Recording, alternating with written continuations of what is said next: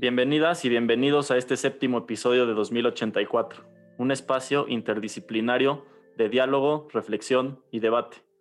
Vivimos en una época de problemas globales. Entre ellos están el cambio climático, las pandemias, la disrupción tecnológica y la desigualdad. Lo peculiar de estos problemas del siglo XXI es que requieren de soluciones globales. No basta simplemente con buscar soluciones de escala nacional o regional. A mí Siempre me ha llamado mucho la atención cómo es que los seres humanos pasamos de ser un animal común y corriente en la selva africana hace más de 80.000 años y cómo llegamos a dominar este mundo y convertirnos casi casi en superhumanos. Tardamos miles y miles de años para que hasta 1903 los hermanos Wright pudieran construir el primer avión y por fin los humanos pudieran volar. Solamente 58 años después de eso, en 1961, voló al espacio un ser humano por primera vez. Y 60 años más tarde, aquí estamos, en 2021, y ya se habla de que los viajes al espacio se vuelvan como soy hoy en día los, los aviones comerciales. ¿Quién no quisiera ir al espacio? ¿A quién no le da curiosidad saber qué hay más allá cada vez que volteamos arriba a ver a las estrellas? Elon Musk dice, debemos volvernos una civilización multiplanetaria. Y Musk ya tiene planes para construir la primera ciudad en Marte por ahí del año 2050 y espera que tenga una población para entonces de un millón de personas. Los grandes logros de su compañía SpaceX pues ya son bastante conocidos. También el multimillonario Jeff Bezos irá al espacio con su empresa Blue Origin y lo hará acompañado de su hermano. Otro que también hará lo mismo es el multimillonario Richard Branson, que ya de hecho construyó un puerto espacial en el estado de Nuevo México, Estados Unidos, y su empresa Virgin Galactic, que ya cotiza en bolsa, tiene planes para empezar a llevar a sus clientes al espacio por 250 mil dólares norteamericanos en poco tiempo. La NASA cree que hay 800 mil asteroides en nuestro sistema solar que contienen metales muy valiosos, como el oro, el hierro y el platino. Además, creen que uno solo de estos asteroides puede llegar a valer 700 trillones de dólares por los metales valiosos que contiene. También ya hay planes para minar a la luna y extraer agua y, y helio. Estos dos elementos pueden ser transformados en combustible para los cohetes. De esta manera, la luna actuaría como una parada de recarga o una tipo gasolinera en el viaje para llegar a Marte. En el año 2018 se gastaron 415 miles de millones de dólares en bienes y servicios relacionados con el espacio. Para 2040, esa cifra será aproximadamente de 1.1 trillones de dólares, de acuerdo con datos de Morgan Stanley. Estos distintos acercamientos que ha tenido el humano con el espacio ha generado incertidumbre y fascinación de lo que se pueda llegar a ser en él, al igual que estar en la búsqueda por descubrir cosas que existen fuera de nuestro planeta. Desde la explosión del Big Bang hasta la evolución de la, vida en nuestra Tierra, han ocurrido escenarios de poca probabilidad para dar fruto a la vida. Incluso estima Frank Drake que a través de su ecuación conocida como la ecuación de Drake, la probabilidad de civilizaciones extraterrestres es una en un millón. ¿Cómo podemos saber dónde existen estas condiciones en el universo? Esta realidad que parece inconcebible hace poner en duda nuestra existencia como el único planeta con vida o por lo menos con vida inteligente. Enrico Fermi, el físico italiano contribuyente en el proyecto Manhattan, planteó la paradoja la cual lleva su nombre, en la que cuestiona la ecuación de Drake debido a la falta de contacto a través de sondas, naves espaciales o transmisiones por parte de una vida como la nuestra o inclusive superior. ¿Cómo y cuándo podremos saber si hay algo más allá afuera? ¿Qué puede especular uno de los videos recientes de ovnis que sacó el Pentágono? ¿Y qué buscamos que tengan los exoplanetas para darnos la idea de la posibilidad de vida, a pesar de que no sea inteligente? Estos temas los abordaremos más a fondo con la doctora Silvia Torres Ferminer.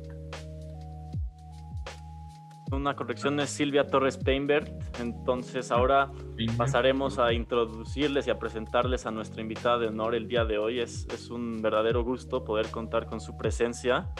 Este, les presento a la doctora Silvia Torres Peinbert. Ella estudió física en la Facultad de Ciencias de la UNAM y realizó el doctorado en astronomía en la Universidad de California en Berkeley. Es notable porque es la primera mujer mexicana que obtuvo un doctorado en astronomía. También es investigadora emérita del Instituto de Astronomía y del Sistema Nacional de Investigadores y es considerada una de las científicas mexicanas con mayor reconocimiento internacional, especialmente por sus aportaciones al estudio teórico y observacional de la materia interestelar. Su trabajo se ha realizado no solo en el Observatorio Astronómico Nacional, sino en otros observatorios, algunos telescopios integrados a satélites como el International Ultraviolet Explorer y el Hubble Space Telescope de la NASA. Desde su fundación y hasta 1998 fue editora de la Revista Mexicana de Astronomía y Astrofísica. Ha publicado más de 100 artículos originales de investigación en las revistas internacionales de mayor prestigio. Entre sus múltiples distinciones y medallas, cabe destacar que en 2007 recibió el Premio Nacional de Ciencias y Artes y en 2015 fue nombrada como la presidenta de la Unión Astronómica Internacional. Bienvenida, doctora es, una, es un verdadero honor y un gusto tenerla aquí para platicar con nosotros el día de hoy sobre la posible civilización multiplanetaria que nos podemos convertir. ¿Cómo está?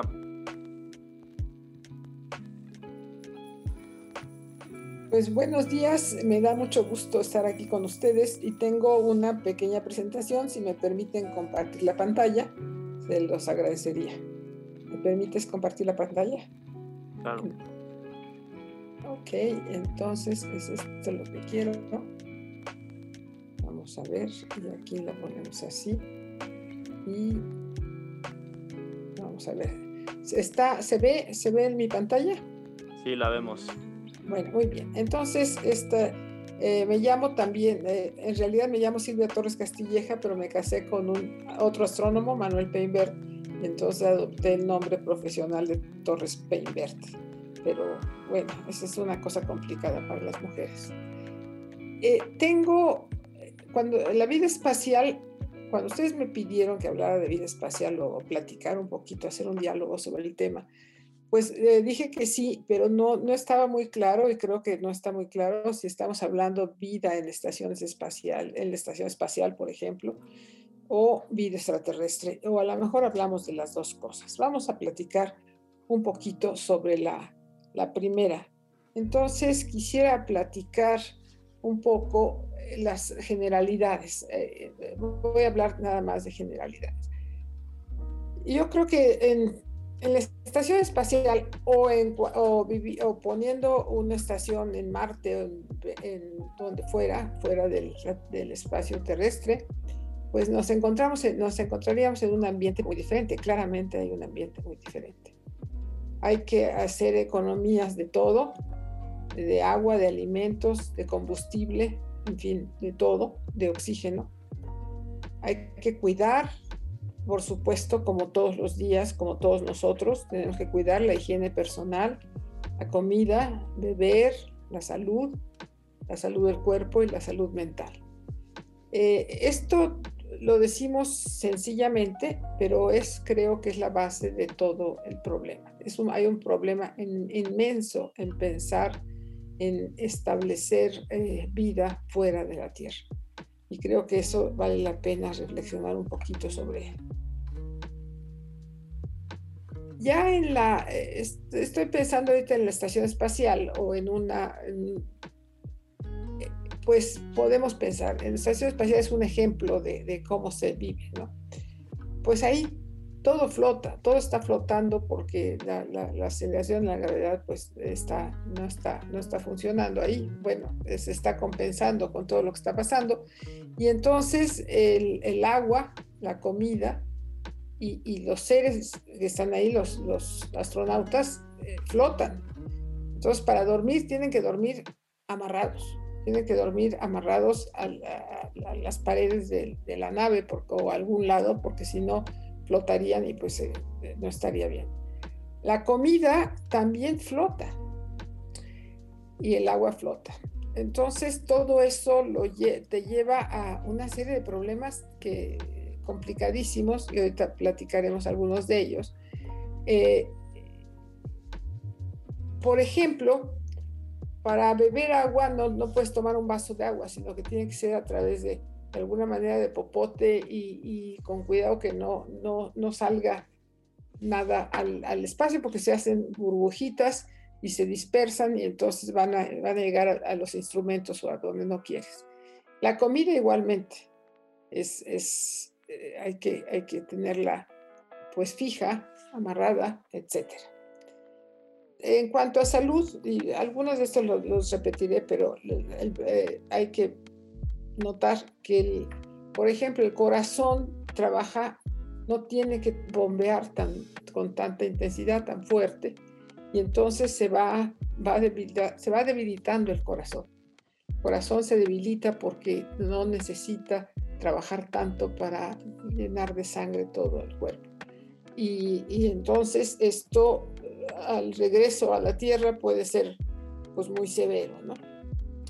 Los huesos se los, los, los, músculos se debilitan y los huesos también acompañan a los músculos y se descalcifican por falta de, trabajo.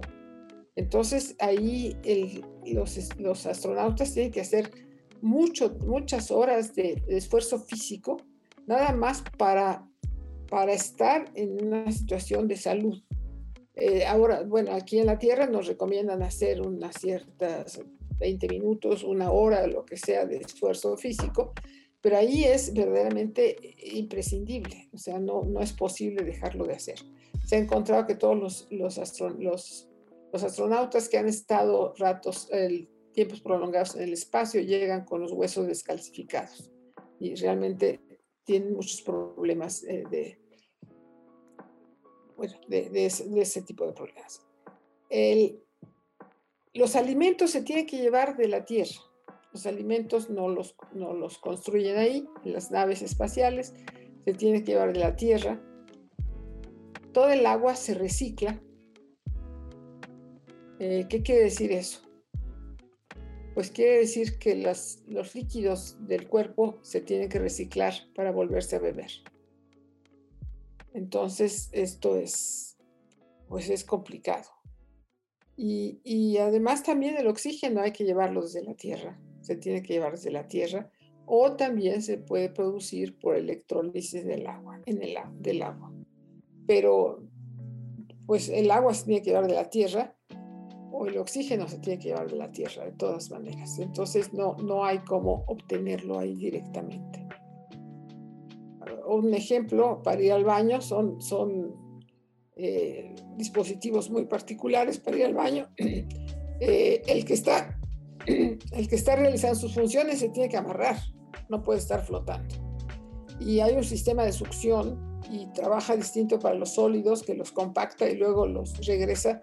No sé si los regrese en las naves de regreso o los avienta al espacio y que Dios los proteja y los líquidos, los, los estoy diciendo, los, los, succiona y los va a reaprovechar otra vez. Entonces ahí está un, un ejemplo de lo que sería un servicio para ir al baño. Eh, la comida está, se, se, se planean 2.800 calorías para cada astronauta, tiene que estar empacada previamente eh, y marcada para cada uno. Sea, porque cada uno de los, de los astronautas dice, bueno, a mí me gustan, qué sé yo, la carne asada o los chilaquiles, no, no creo que carne asada, pero digamos, estoy, estoy inventando. Los chilaquiles o me gusta la sopa de papa o alguna cosa así, entonces se lo, se lo hacen, se lo preparan especialmente a cada uno, porque, y ahorita en particular, pues como vienen de distintas culturas, de distintos países, son distintos los alimentos que tienen que preparar. Entonces va marcado para cada quien. Entonces los alimentos tienen que ser tratados especialmente, tienen que ser rehidratados, o sea, van secos y tienen que tener un proceso de termostabilización. Los tienen que irradiar para eliminar todas las contaminaciones. O también puede haber alimentos frescos. Cuando recién llega la nave, pues puede llevar un poco de fruta, o algunos alimentos frescos. Y también puede haber alimentos secos naturalmente como las pues nueces o algunos de estos alimentos que, que no, no requieren todo ese cuidado previo. Pero pero tienen que buscar que sea muy, muy, muy cuidadoso, muy caro, muy especial. Y eh, buscando en el internet me encontré una serie de datos curiosos, un lugar y dice, eh, cuando, bueno, el, el, astronauta tiene, que, tiene alguna misión, no solamente estar en la nave sino que, y, sobrevivir en la nave, sino que tiene alguna misión, ya sea de reparación o de, o de hacer algún experimento científico, en fin. Y lo que mencionan es que, que la preparación de, de un... Uy, la preparación de un, de un astronauta para una caminata espacial lleva horas. Perdón, me equivoqué aquí claramente está mal esto, ¿verdad? La preparación de un astronauta. Entonces, eh, porque tiene que estarle ya poniendo oxígeno, o sea, tiene que estar eh, respirando más oxígeno para estar con más fuerza y más, más inteligencia. En la estación espacial, eh, por ejemplo, está a 400 kilómetros arriba de la superficie de la Tierra y da vuelta a 90, eh, da una vuelta alrededor de la Tierra cada 90 minutos. Entonces dicen, ah, pues un astronauta ve un amanecer cada 90 minutos. Sin embargo, los, en realidad los están, está planeado que trabajen a horarios terrestres y entonces tienen un horario que corresponde a alguna, algún lugar de la Tierra. Por ejemplo, puede ser el, el al meridiano de Greenwich o cualquiera de esas y entonces tener una, una rutina de 24 horas, porque no pueden tener la rutina de cada vez que ven amanecer, despertarse y volver a, hacer todas sus funciones. Entonces, tiene que tener un, horario artificial que corresponda a la Tierra. Ah, otra cosa que no tenía yo ni idea y me, me acabo de enterar es que tienen que para dormir tiene que ponerle un ventilador junto a su, a su cara, porque si no, bueno, al respirar y estar quietos, están, están eliminando, toman, tomas oxígeno del aire, que tiene un ambiente ahí de oxígeno, y haces, eh, eliminas dióxido de carbono. Eh, si estás dormido, estás quieto, entonces se hace una burbuja dióxido de, dióxido de carbono alrededor del, astronauta y, se puede ahogar, se puede morir de, intoxicación, de falta de oxígeno. Entonces, para que, para que haya siempre un reciclamiento de eso, le tiene que poner un ventilador. Les mencionaba lo del corazón que bombea menos sangre y que esto pues lleva a, a debilitar el músculo y lleva a que cuando cuando regresen a tierra, pues tienen que rehabilitar su músculo. Así es que todo esto requiere eh, muchos ejercicios, una gran disciplina de mantener ejercicios. Y otro dato curioso es que cuando, cuando regresan a la Tierra estos astronautas, se les caen los objetos. ¿Por qué? Porque están acostumbrados a que sueltan, eh, sueltan un, un lápiz y el lápiz queda ahí volando y luego lo recogen, ¿no? Entonces llegan a tierra, lo sueltan y el lápiz, claro, se cae. Eh, o, la taza se cae, o lo que sea, o el papel se cae. Lo que, esté, lo que sea que están haciendo, eh, están acostumbrados a que se quede ahí más o menos flotando cerca y, y, entonces cambian de, sistema. Esto me pareció interesante. Eh, es una cosa ilustrativa. Y, y lo que me parece más ilustrativo y de alguna manera sabemos que no es cierto, sabemos que es una fantasía, la película de Misión Rescate de Matt Damon, en inglés se llamó The Martian, eh, sabemos que es una fantasía, pero es una fantasía bastante bien hecha y que sí nos puede indicar mucho de las dificultades, de los problemas de estar fuera del ambiente terrestre. Entonces, esto es, digamos, es un, un panorama general de, de, lo que sería estar eh, de astronauta, ya sea alrededor de una nave, en una nave o en, en este, un ambiente como Marte, que es uno de los que se, se espera poder, poder instalar una colonia en Marte. Bueno, este es un, un Y el otro tema que tenía que me gustaría o pienso que les puede interesar es si hay vida en otros planetas. Entonces vamos a preguntarnos.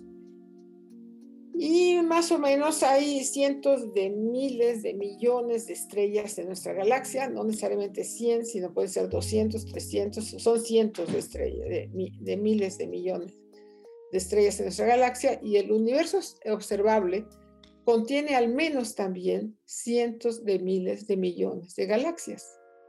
Así es que es de imaginarse que pues puede haber condiciones de vida en, en muchos, en algunos de estos planetas. Sin embargo, para pensamos eh, desde nuestra perspectiva, desde donde vivimos nosotros, pensamos que se necesitan una serie de condiciones. Exista agua líquida, bueno, que el, planeta, estamos pensando en un planeta alrededor de alguna estrella, que no tenga, que tenga superficie sólida, creo que ahí no está ahí dicho, que tenga atmósfera, el planeta, que exista agua líquida y que el planeta no tenga demasiada masa para que no sea gaseoso como Júpiter y Saturno y que no esté altamente bombardeado por asteroides, por ejemplo.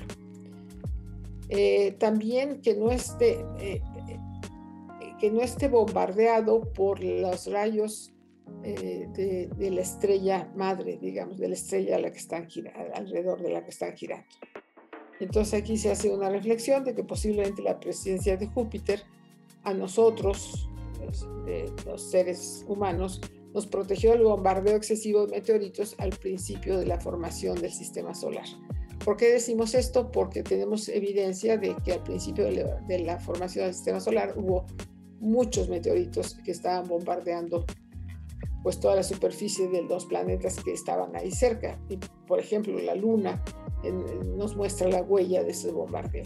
Y a nosotros estamos relativamente protegidos y no fue tan violento el, el exceso. Y aquí, bueno, estamos hablando de vida, pero pues, ¿qué tipo de vida? Y aquí nos tenemos que preguntar qué es un ser vivo y que nos sería que la información de los genes pueda reproducirse en forma casi idéntica.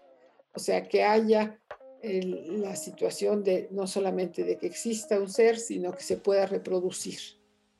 Eh, eh, se puede reproducir eh, en igualdad de circunstancias o casi en igualdad de circunstancias, que es lo que ha pasado aquí en la Tierra. Ha habido evolución, pero ha sido gradual y lenta, etc. Y nos pensamos que la vida debería de, formarse alrededor de moléculas en base a carbono, al carbono. ¿Por qué? Porque es un elemento que tiene muchas valencias y entonces puede formar grandes cadenas, puede formar grandes moléculas que pueden dar lugar a partículas sólidas, etc. Bueno, no, no solamente a partículas sólidas, sino que puede dar lugar a, moléculas complejas que van a dar origen a, vida. También volvemos a pensar que el agua es, es, para nosotros, sigue siendo un requisito, pensamos que es un requisito. Y se hace notar que en el, en, en el espacio, en distintas nubes en el espacio, se han detectado un gran número de moléculas complejas basadas en el carbón. Eh, pero eso no necesariamente quiere decir que sean vivas, aunque las moléculas basadas en el carbón se les llama generalmente eh, moléculas orgánicas, no necesariamente quiere decir que, que sean producto de vida, pero pueden a su vez dar origen a vida. Entonces, nosotros como astrónomos, ¿cómo podemos detectar la vida? Pues pensamos que donde haya dióxido de carbono, agua y ozono, y eh, porque los seres vivos pueden romper las moléculas de dióxido de carbono para liberar oxígeno, que es lo que sucede en la Tierra, donde la clorofila de las plantas con la luz solar cambia el dióxido de carbono y libera oxígeno y es de lo que estamos respirando. Si la producción de oxígeno no fuera sostenida por los seres vivos, desaparecería rápidamente de la atmósfera. Es lo que pensamos de nuestra atmósfera que el oxígeno que tenemos lo están proponiendo los otros seres vivos y que a la vez esto es lo que nos permite todo este equilibrio que nos mantiene. Y, se menciona que no se conoce ningún mecanismo para la producción de oxígeno que no pase por los seres vivos. Quiere decir que un mecanismo eficiente que, que produzca oxígeno en forma eficiente. Y por eso se piensa que si se detecta oxígeno y agua en un planeta, pues sería probable la existencia de vida. Eso es, eso es un poco la, la, que se busca en los planetas eh, alrededor de otras estrellas, para saber, para imaginarnos que puede haber vida. Pero hay más, en realidad hay más requisitos, no sé si los tengo más adelante y si no ahorita ahorita se los comento. De todas maneras, hay más requisitos. Eh, para, pensamos, en, aquí sería, bueno, en algún lado estaría, los requisitos. Sería que, que, la, que la estrella alrededor del cual está el planeta sea una estrella de larga duración, de larga vida, que sea una estrella de de poca actividad estelar, quiero decir que no haya muchas ráfagas, que no haya demasiadas emisiones fuertes de alta energía, porque esto destruiría al planeta, a la vida, podría destruir el planeta, la, perdón, la vida sobre ese planeta. Eh, lo de la vida prolongada de la estrella pensamos que es importante porque para que dé estabilidad y haya posibilidad de que se, se desarrolle pues gradualmente alguna de las moléculas surge algunos eh, seres vivos, porque si la, estrella vive muy corto tiempo, muchas estrellas viven poco tiempo, entonces aunque se formen seres vivos, pues después se destruirían, cambian las condiciones, cambiarían las condiciones brutalmente. Entonces, eh, son, es difícil pensar en que se formen seres vivos, pero de ninguna manera imposible, por supuesto. Y la otra pregunta es que si nos podemos comunicar, pues eso es más complicado todavía porque pues, tendrían que ser suficientemente desarrollados intelectual y, tecnológicamente para, o sea, una cosa que haya seres vivos, otra cosa que los identifiquemos nosotros que existen y otra cosa es que nos comuniquemos con ellos. Entonces, tendrían que ser suficientemente desarrollados en forma, ya sea que sean inteligentes y tengan tecnología y que deseen comunicarse, porque si no desean comunicarse, pues no hay, no hay, no hay problema, no, no, hay, no, hay, no hay asunto más bien. El primer paso sería enviar señales y hay un programa SETI que se llama, existe en los Estados Unidos, que es Search for Extraterrestrial Intelligence, que se ha propuesto buscar vida pero esta comunicación requiere tiempos muy largos. ¿Por qué? Por las distancias inmensas del espacio. Entonces, pero no solamente son tiempos muy largos, sino tiempos muy largos de mandar una señal y luego hay que multiplicar por dos porque quisiéramos que nos contestaran esa señal. Entonces, Próxima Centauri se encuentra a cuatro y medio años de distancia, años luz de distancia. Entonces, si nosotros mandamos una señal a un planeta cerca de, alrededor de Próxima Centauri, pues tardaría cuatro y medio años de llegar y si nos contestaran otros cuatro y medio años, pues serían nueve, nueve años. Pero la que sigue o una de las que siguen, no es exactamente la que sigue, además ahorita les mostraré otros, hay otros planetas posibles, pues quizá llevaría 50 años la comunicación. Así es que realmente es difícil pensar en eso. Y aquí ustedes mencionaron la ecuación de Drake, pues aquí la pongo otra vez y donde dice que el número de civilizaciones en nuestra Vía Láctea, que es nuestra galaxia, que podrían comunicarse, pues son muchos factores que entran ahí en, consideración. Eh, es el, donde pasa por el número de, de cuántas estrellas se forman, del tipo de las que serían las convenientes para, para, la, para tener un planeta estable, donde FP sería la fracción de estrellas que tienen planetas en su órbita, donde NE sería el número de estos planetas orbitando, el tener, el que haya estrellas con planetas, no garantiza lo que pensamos que se requiere para la vida. Aunque existe el planeta eh, con cuerpo, con superficie sólida y quizá tuviera atmósfera, si ese planeta tiene una órbita muy excéntrica, pues pensamos que no, no ayuda. Si la estrella es una estrella doble y el planeta gira alrededor de la, de la estrella eh, en forma de 8, digamos, de las dos estrellas, pues tampoco ayuda porque estarían cambiando mucho las condiciones. En fin, ah, son, son muchas las condiciones. Entonces dice, eh, la fracción de estrellas que tienen planetas en su órbita, el número de planetas orbitando dentro de la ecosfera de la estrella, eh, quiere decir que las órbitas sean, ni sean ni, ni estén en situación demasiado caliente ni demasiado fría, ni muy cerca de la estrella ni demasiado lejos pues tiene que estar en los lugares apropiados. Y entonces donde haya de esos planetas, pues en una fracción de ellos posiblemente se hubiera eh, eh, desarrollado la vida inteligente. Y dice, de, los que desarrollan vida inteligente, ha desarrollado tecnología e intenta comunicarse.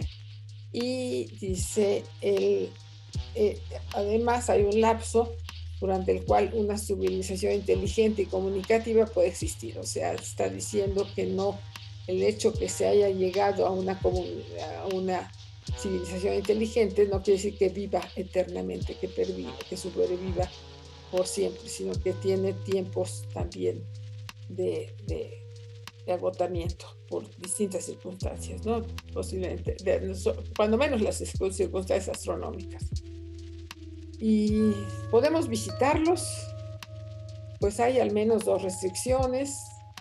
Eh, la propulsión para la estrella más próxima a cuatro años luz está muy difícil, eh, o sea, tenemos problemas muy serios de pensar cuáles serían los mecanismos de propulsión y la dificultad de sobrevivir en medio interestelar, porque un granito de polvo al 10% de la velocidad de la luz tiene una energía, golpearía la nave como si fuera la otra nave a 100 kilómetros por hora. Entonces sería un choque de titanes, digamos.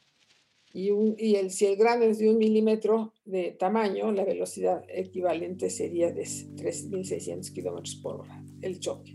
Entonces, hay, hay polvo, hay, granitos de, sustancia y en, el medio interestelar, entonces que una colisión con un pequeño granito pues sería terrible para la, la vida de la nave y por lo tanto los que fueran dentro de la nave.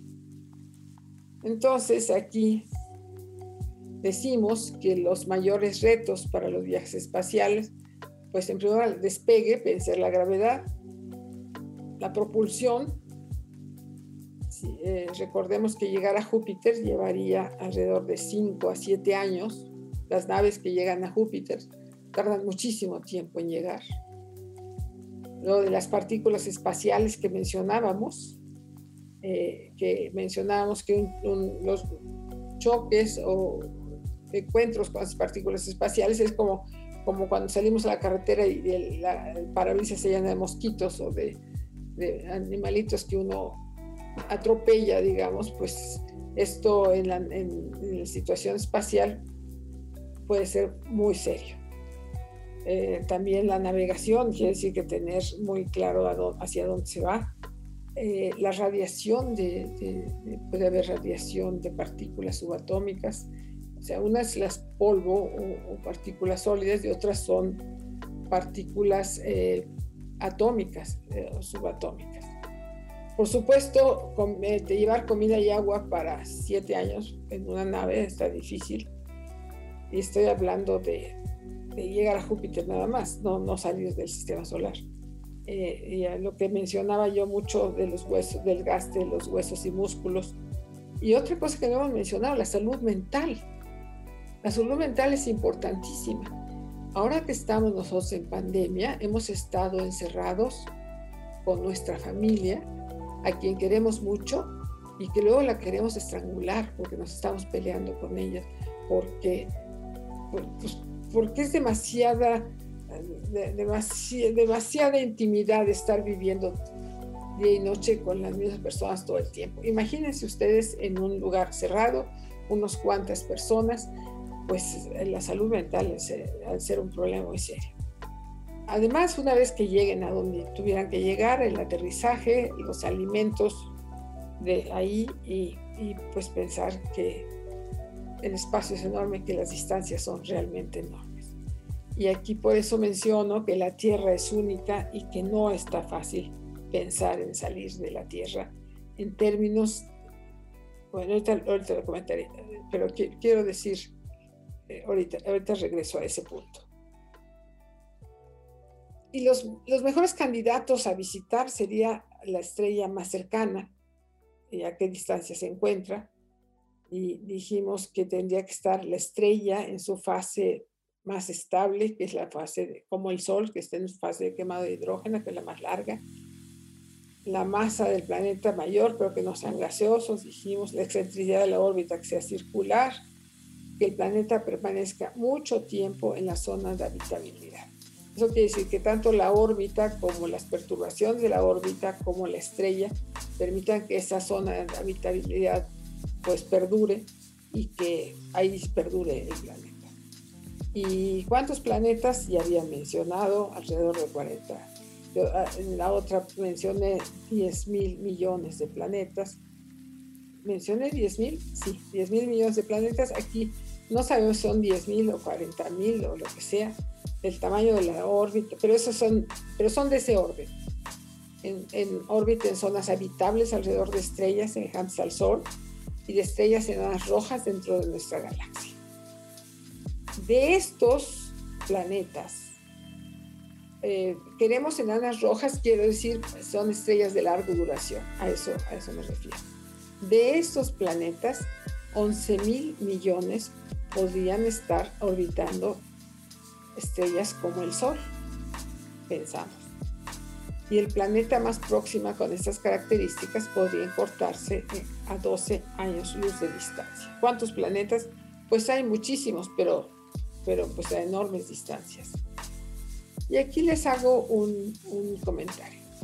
Desde que detectaron los primeros planetas, el primer planeta fuera del sistema solar, en 1992, a la fecha de hoy, se, se han encontrado todos esos planetas, 4.766 planetas, 3.525 estrellas que son las que albergan estos planetas y 783 sistemas múltiples. Eso quiere decir estrellas con varios planetas que se han detectado. No quiere decir que las demás estrellas no, no tengan varios planetas. Lo que quiere decir es que no se han detectado. No sabemos si existen un solo planeta o si tienen 5, 30 o los que sean, el número que sea, no lo sabemos. Pero de ahí, de esa, de esa muestra tan grande, se han y poniendo muchas condiciones, pues se han detectado, se han encontrado que hay varios planetas que nosotros denominaríamos habitables. Entonces, del tamaño de Marte, pues ah, se ha encontrado uno, que es, ah, Marte es más chico que la Tierra, del tamaño de la Tierra 23 y del tamaño más grande, como cinco veces la Tierra, serían 36. Entonces, en total se han encontrado 60 posibles planetas que nos parece que serían habitables bajo lo que nosotros pensamos que son las condiciones para que haya vida.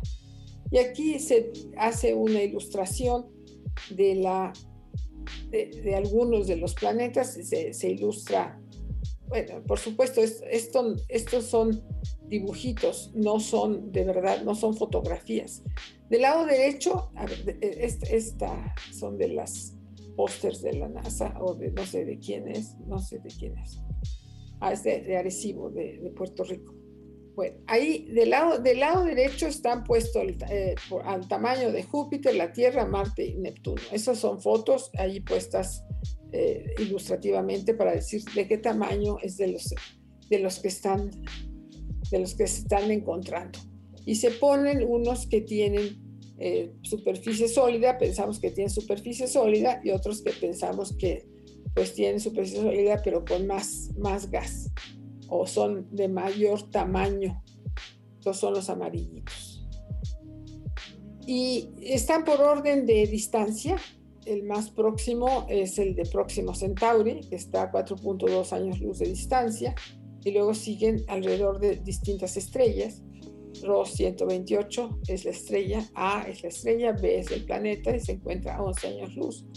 Tau Ceti F, etc. Entonces, estas son ilustraciones, esto es un poquito de, fantasía, bueno, de, cómo nos imaginamos que serían esos planetas, pero en realidad no son fotografías. Las únicas que son fotografías son de nuestro sistema solar. Y creo que yo quería mencionar esta parte.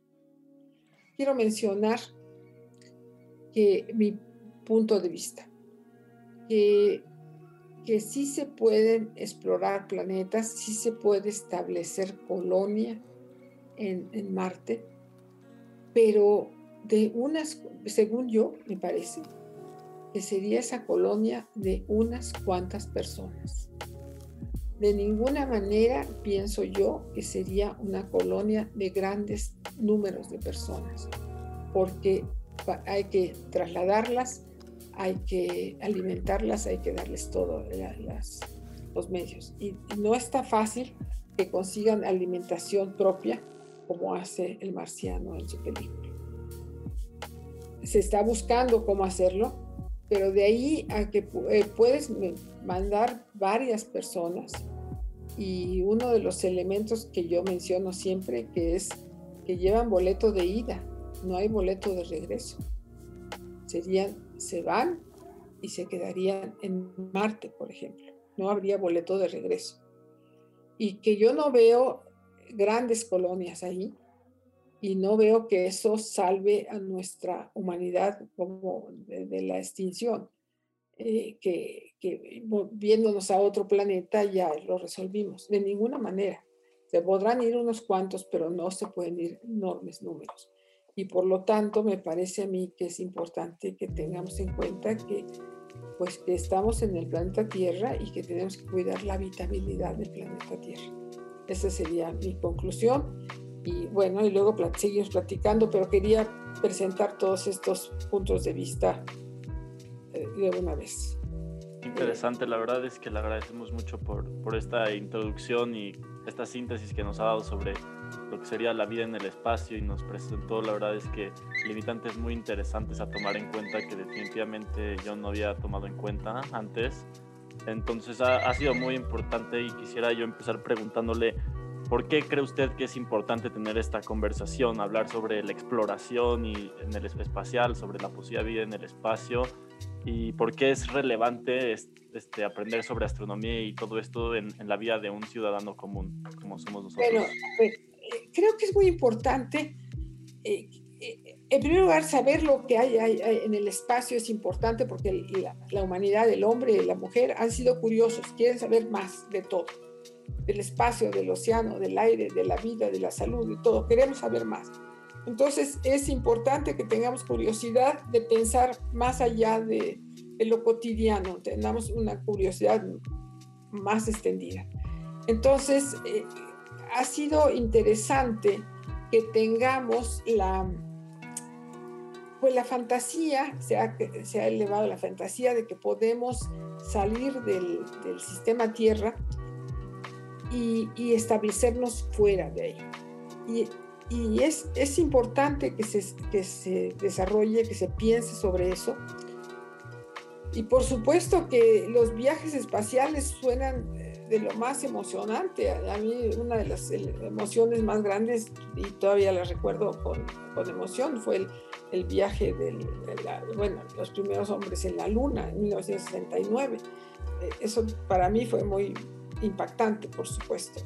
los siguientes viajes a la luna, pues ya no, no, no, me, no me emocionaron tanto. Por supuesto, eran cada uno de mayor esfuerzo, pero ya como que ya, ya, ya el, grado de emoción fue disminuyendo y por eso posiblemente los, los suspendieron en Estados Unidos. Pero y ahora están tomando pues nuevas, nuevas perspectivas. Pero las fantasías de que de que podemos poner una, colonia, yo, para mí es una fantasía. No lo sé. Ya puedo, quizá en 2000 2084 me, me eh, puedan ustedes decir o alguien pueda decir si se pudo. Bueno, yo creo que sí se puede, sí se va a poder llevar a gente a Marte. Pero lo que empezando diciendo, no regresará. Esa gente no, no puede regresar porque no hay manera de regresar. No, no hay manera de... Sí, Perdón, perdón por interrumpirte, pero sí, no sé si ya acabaste. No, no, dime. Ah, es que también... estamos, estamos conversando. Sí, sí. Una pregunta relacionada a esto. Este, eh, ¿Usted cree que Marte va a ser el planeta que vamos a llegar a colonizar? O bueno, o mínimo poner esta colonia. ¿O crees que tipo los océanos de Europa o Encelado o los lagos de Titán también podamos llegar?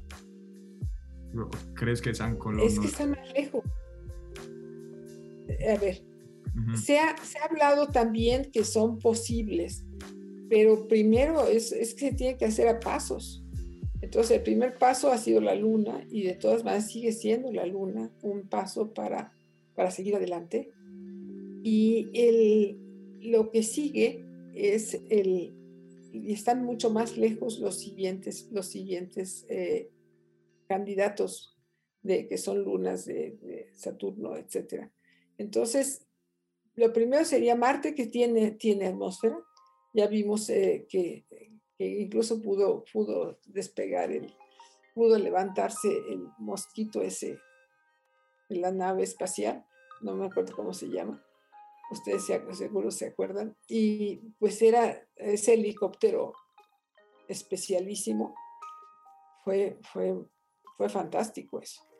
Sí, claro. Pero, pero, no va con seres humanos y no pesa demasiado. Pues por, eso, por eso hablo mucho de Marte. Es que Marte es el siguiente. No sería el único, pero sería el siguiente, me parece. Y de hecho todos hablan de eso también.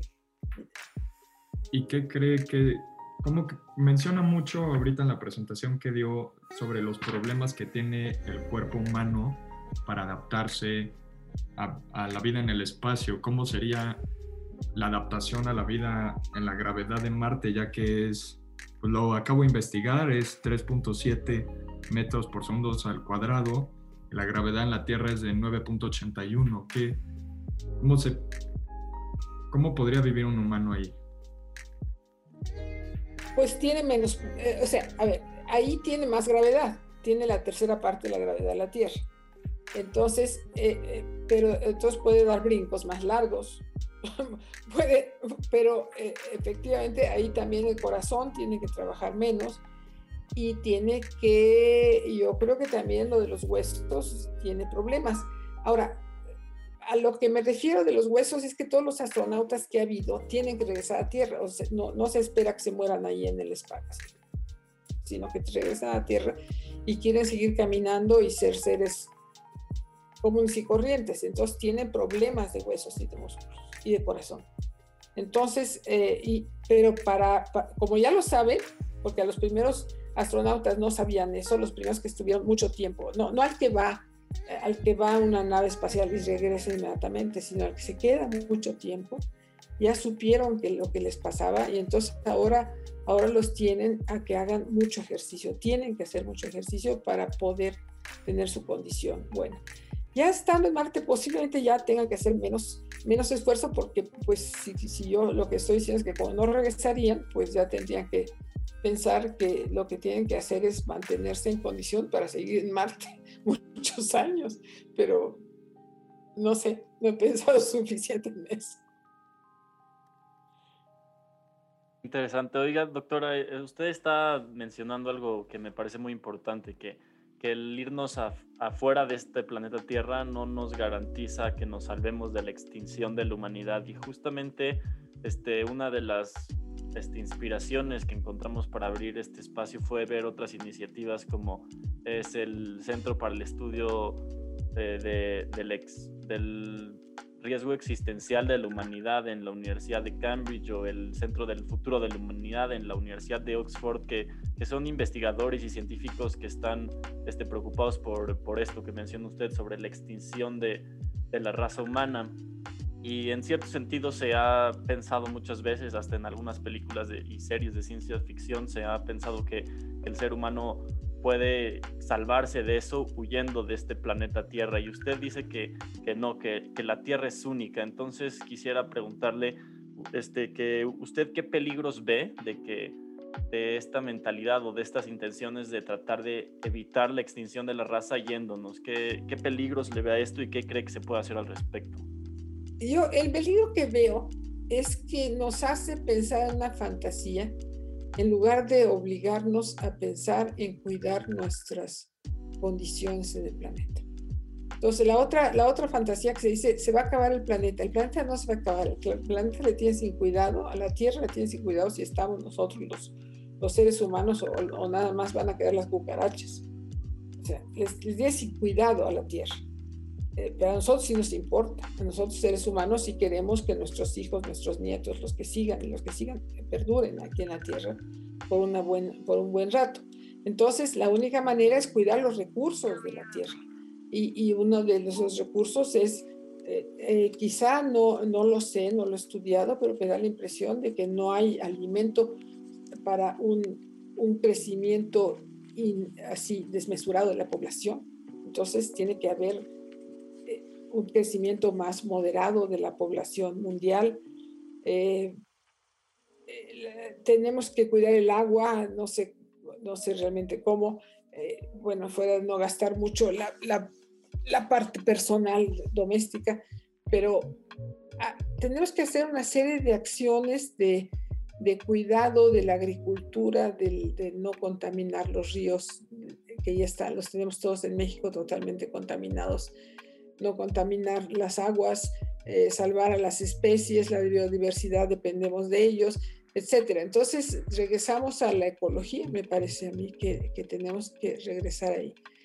Y pues eventualmente me imagino que pues se acabará la especie, pero lo que queremos es que eso ocurra de aquí a muchos, muchos, muchos años, muchas, dentro de muchas generaciones. No, no quisiéramos que fuera tan rápido.